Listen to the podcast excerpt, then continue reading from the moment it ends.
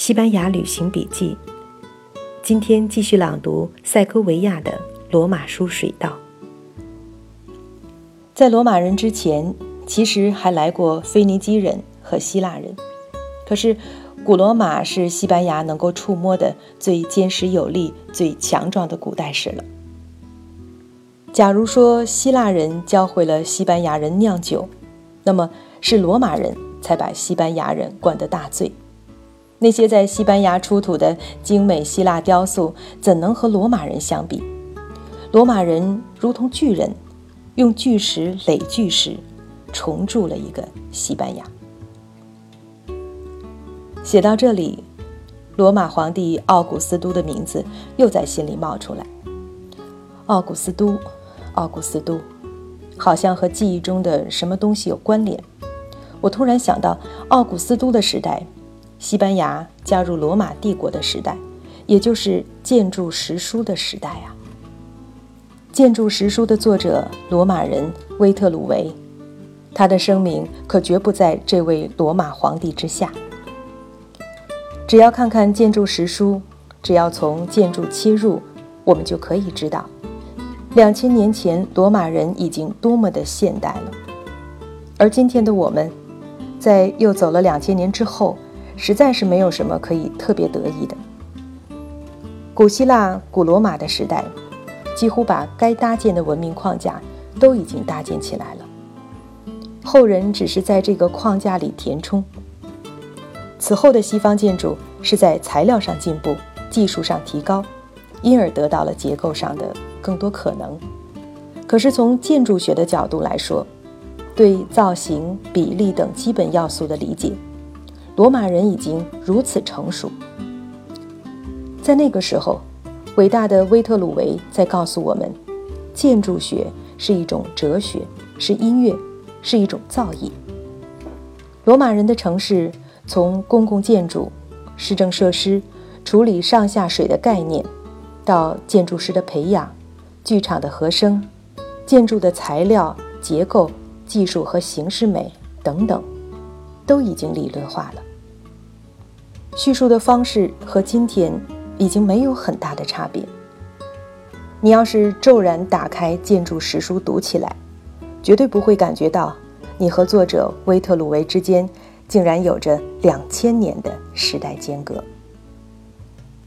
就是这个巨石堆垒起来的塞戈维亚的水道，同样的输水方式，一直从罗马时代使用到十九世纪。想到清水曾在那二十八米上空的输水道里哗哗流淌了两千年，就不由让我们的心砰砰地跳。威特鲁维在讨论建造住宅和气候关系的时候提到了西班牙。据历史学家的估算，威特鲁维很可能作为建筑师和工程师，随着凯撒远征过西班牙。也许他也曾经站在这里。站在塞戈维亚，威特鲁维的建筑实书中也有输水道的建造，从水脉探查的方法到水质检验、输水道构筑，面面俱到。这本书写得很规范，也很技术，却在和水有关的第八书里，似乎突然有一股清泉流过，变得柔润，文采飞扬。威特鲁维把我们从水道的端头，顺着水道，带到遥远的泉水源头。他录下了这样的碑文：“牧人啊，要是昼间的干渴使你疲倦，和羊群一起来到克利托尔的近旁，从这喷泉里取一杯水，在水线之畔停息下你所有的山羊。”和罗马人相比，当时的西班牙还是蛮荒之地。罗马人的殖民却把西班牙突然推进了罗马文明。输水道被普遍采用，留到今天的还有在塔拉戈纳的一条二百米长、高达二十六米的输水道。西班牙有了斗兽场和公共浴场、剧院和神庙。斗兽场仍然是今日西班牙的特色。那次去法国南方的姆尼，也是为了看一眼古罗马留下的斗兽场。可是尼姆斗兽场的内部已经十足文明，是一个剧场了。只有西班牙，斗兽场仍然表里如一，真刀真枪。斗兽场简直是人类文明的一个暗示，人是矛盾的混合体。斗兽场作为建筑非常精彩，足见其文明造化。而如此精彩的建筑，只是为了欣赏杀戮。两千年过去了，今天有很多地方，人们已经羞于面对自己血腥的一面，试图克服，至少是在掩饰它。唯西班牙，至今还完整的保留着古罗马的遗风，斗牛场依然壮观，毫不掩饰人的嗜血的一面。杀戮有可能成为具有高度观赏性的艺术。这绵绵两千年的风尚。又在指示着怎样的西班牙性格？不仅如此，因为古罗马人，西班牙还有了两千年前的现代化所必须的四通八达的公路网。开天辟地一样，西班牙同时还有了图书馆，有了学堂。西班牙和法国不同，在法国总是有巴黎这个核心，而西班牙是一盘散沙。到现在为止。各地区还是相互不买账，区域的自治独立到今天还是西班牙的重要议题。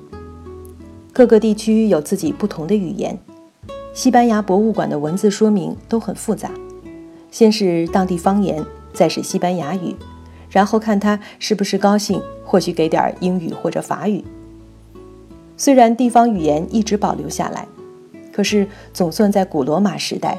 西班牙有了统一的语言，罗马人给他们的拉丁语成为西班牙相对统一的语言。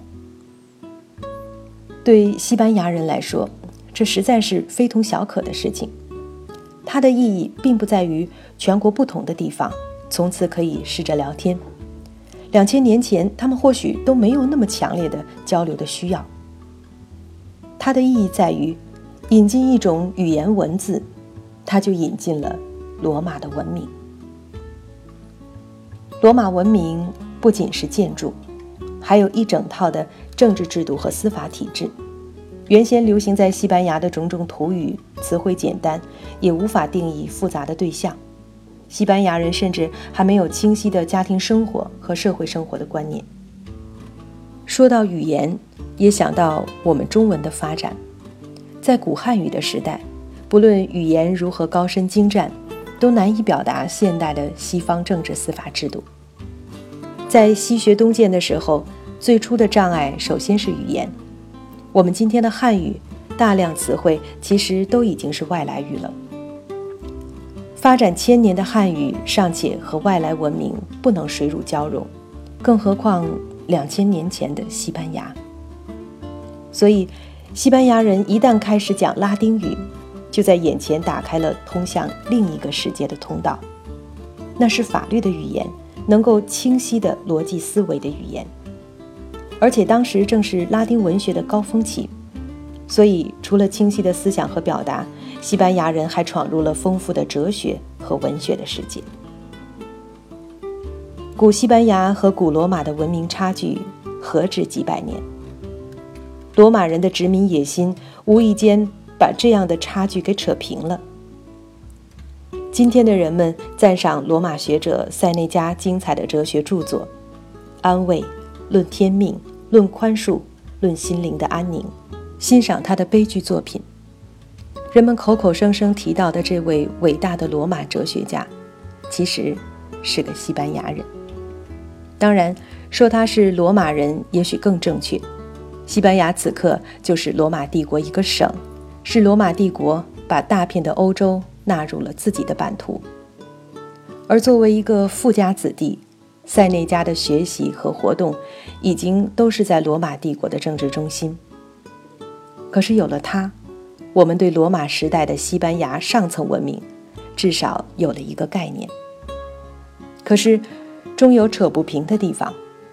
那些在水道上空俯瞰的罗马诸神们。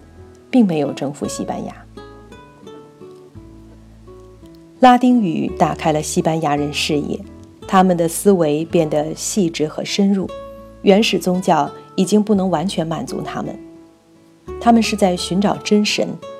可是对于单纯的西班牙人，古罗马诸神们家族太大，亲戚太多；对于热情奔放的西班牙人，罗马人祭神的仪式太复杂，教士的等级太森严，令他们无法亲近。所以，他们还是西班牙人，没有因为规划罗马就变成罗马人。